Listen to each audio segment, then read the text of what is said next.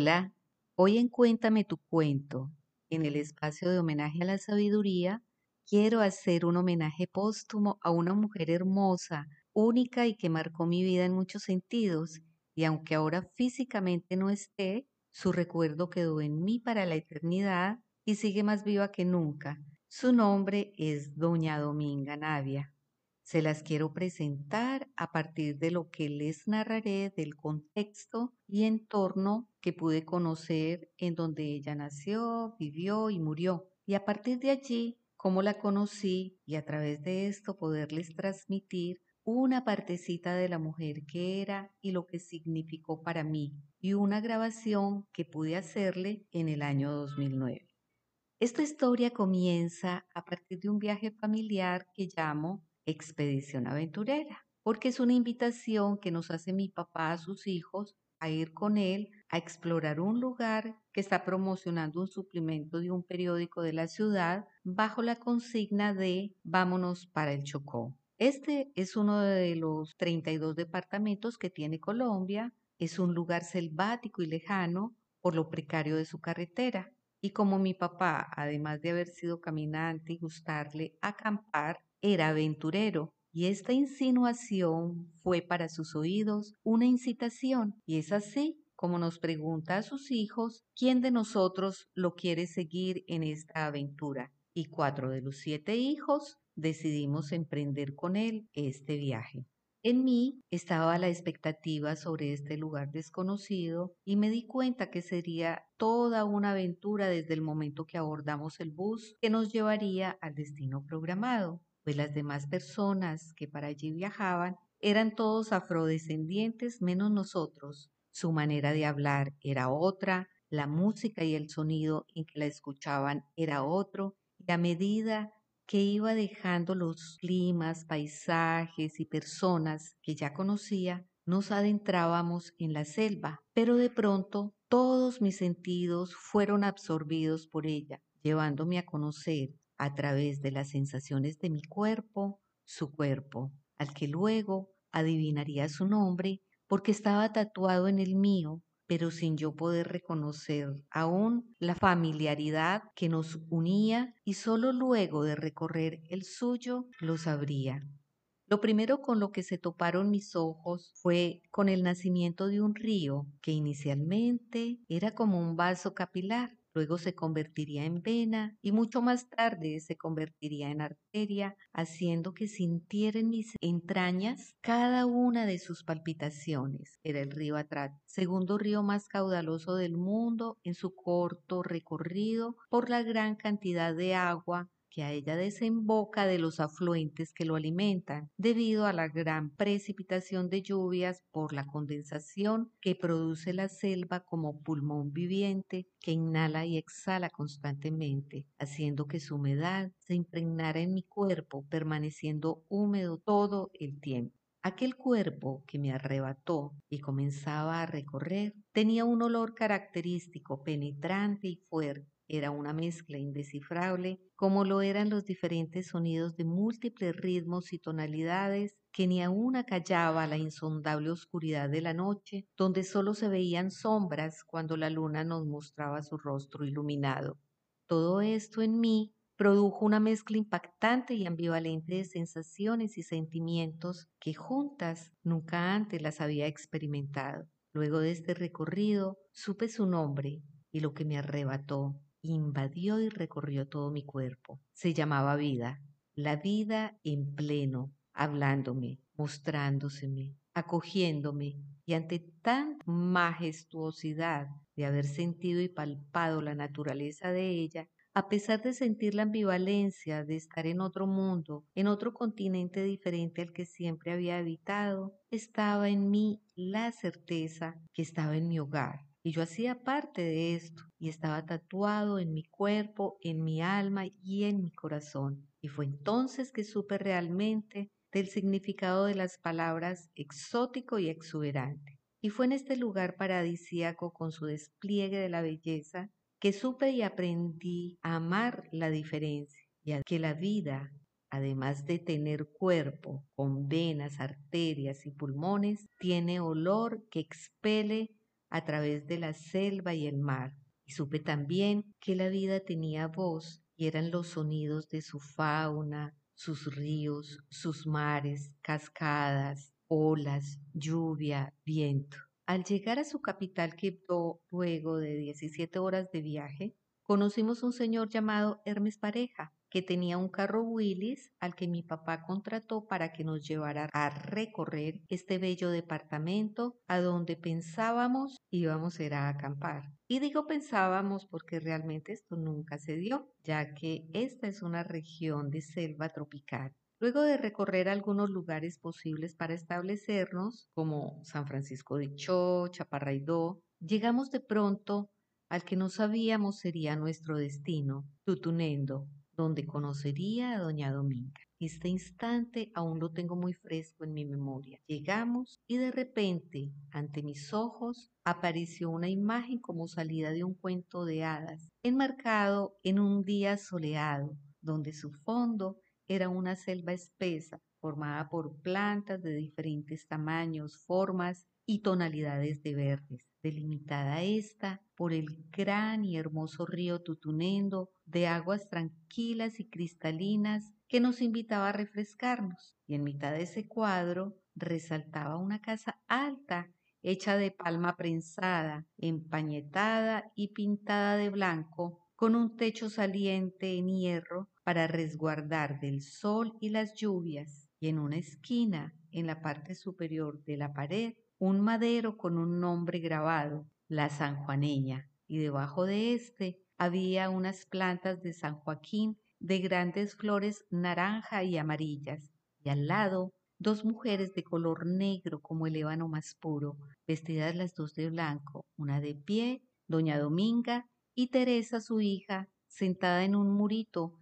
mientras doña Dominga le hacía en su cabello ensortijado el peinado llamado gusanillo, entrelazándole una cinta blanca para que quedara más bella y resplandeciente de lo que ella era. Al llegar nos saludaron amablemente y doña Dominga dejó su quehacer para atendernos. Le dijimos que queríamos acampar y ella se echó a reír diciéndonos que allí eso no se podía. Y yo dudé de lo que nos decía y con mi hermano fuimos en una champa por el río a ver un lugar para tal propósito. Pero al llegar y contarles lo que vimos, nos dijo que eso no se podía porque el río crecía muchísimo con las lluvias y que eso no lo debíamos hacer. Nos invitó a pasar la noche en su casa y le dijimos que sí, pero que nos dejara hacer la carpa en sus predios. Ella aceptó, pero dijo que dejaría la puerta de su casa entreabierta porque sabía que nos tendríamos que entrar más tarde. Y así fue. De la nada se desató una gran tormenta que comenzó a llevarse la carpa y nosotros a correr por nuestras vidas. Entramos y en el piso ella nos había dispuesto sábanas blancas con almohadas y oímos una gran carcajada que decía, se los dije, pero esta gente no me creyeron. Así es el Chocó y seguía riéndose y, a partir de ese día, fueron nuestra familia. Ella conocía su tierra, conocía los secretos de la selva y lo que en ella habitaba, y con toda su sencillez y dulzura nos habló de ella. Cada tanto programaba ir a su finca, que era una porción de tierra en la selva, río arriba, se levantaba a las cuatro de la madrugada, cogía su champa y en ella montaba la ropa que lavaría, las bateas con las que sacaría oro del río, de un arroyo o de un barranco, y comenzaba a palanquear río arriba por el río Tutunendo de aguas cristalinas y tranquilas, rodeado de una fauna y flora exótica y exuberante. Y al llegar al sitio donde se encontraba su finca, comenzaba a rozar, como ella decía, o deshiervar, limpiando todo lo que la selva había ido abrazando y tragándose. Solo después de rozar, sembraba nuevas plantas y recogía los frutos de lo ya cultivado, plátano, orojón, ñame, lulos, piña. Luego de lavada la ropa, la extendía sobre las piedras calientes por el sol y comenzaba a lavar oro en el río. Como una vez me enseñó a hacerlo, diciendo, así se lava el oro, se llena la batea con todo lo que las manos puedan recoger del fondo del río, piedras y arena. Y cuando la batea ya esté llena, se retiran las piedras que tenga y se comienza a mecer la batea. Y al irla meciendo va quedando una arena que también se va sacando, quedando solo la agua, que es un polvillo totalmente negro y pesado, y es el que alberga y deja ver al ojo humano unos puntitos o granitos amarillos, y ese es el oro puro. Y así fue como después de muchos intentos aprendí a lavar oro. Luego de esto, ella se preparaba algo de comer y antes del anochecer la veíamos que llegaba por el río en su champa aperada de lo que allí había recogido. Oro, comida y ropa limpia y seca. Se bajaba en la peña y amarraba su champa con un lazo en un gigante árbol. Se daba un baño allí mismo en el río y subía a descansar y a veces, luego de reposar, nos contaba sobre el viaje a su finca y empataba contándonos nuevas historias. Durante los ocho días que allí permanecimos, me enamoré profundamente de las personas que allí habitaban y de ese bello lugar paradisíaco y comencé a preguntarle a doña Dominga que por cuanto nos vendía un pedacito de tierra.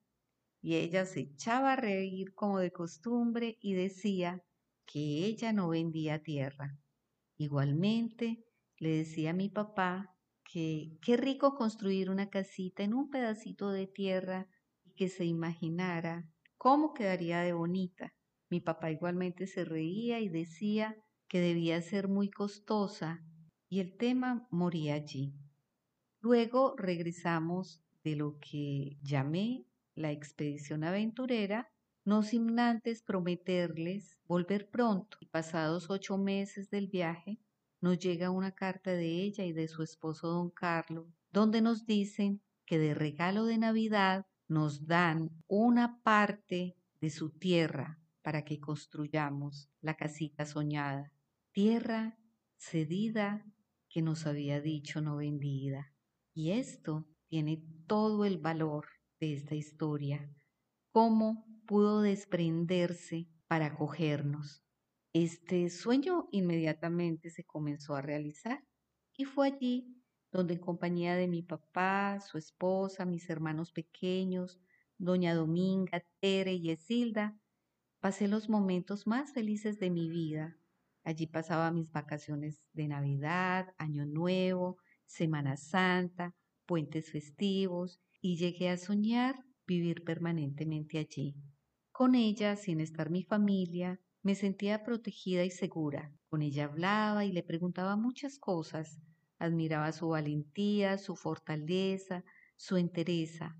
Era una mujer muy respetuosa, pendiente de que no permaneciéramos mucho tiempo en el río y menos con el vestido de baño mojado, porque, decía ella, nos quedaría por la eternidad ese frío en el cuerpo. Si teníamos un dolor, ella tenía la raíz, la hoja, el tallo preciso para hacer un bebedizo que nos quitaba lo que tuviéramos o hacía algún rezo de los que sabía. Ella era una mujer muy amorosa, diligente, atenta, cuidadosa, y en las noches se sentaba a narrarnos historias de la selva pues ella era una gran conocedora de los secretos que ella alberga y con movimientos en su cuerpo y diferentes sonidos nos hablaba del muán, que se enamoraba de las mujeres de cabello largo y que en las noches las mataba, se las comía y solo dejaba un montículo con su cabello. Cantaba canciones de la tribu indígena Cholos, enseñándome la canción che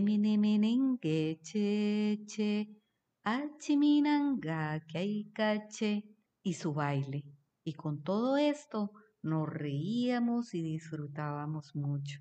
Para 1993, mi papá muere de un infarto fulminante y sumado a este doloroso e irreparable hecho, en este año supimos de la existencia de la guerrilla allí y de los actos de violencia que venía perpetrando. Por tal motivo dejamos de ir, sin ver más a doña Dominga y a su familia. Y pasados 14 años de la muerte de mi papá, volví ahora con mi hijo de seis años para mostrarle las personas que amaba y el lugar donde fui tan feliz durante mucho tiempo. Y me llena de emoción y alegría haber tenido la posibilidad de grabar su imagen y su voz un día de diciembre del año 2009.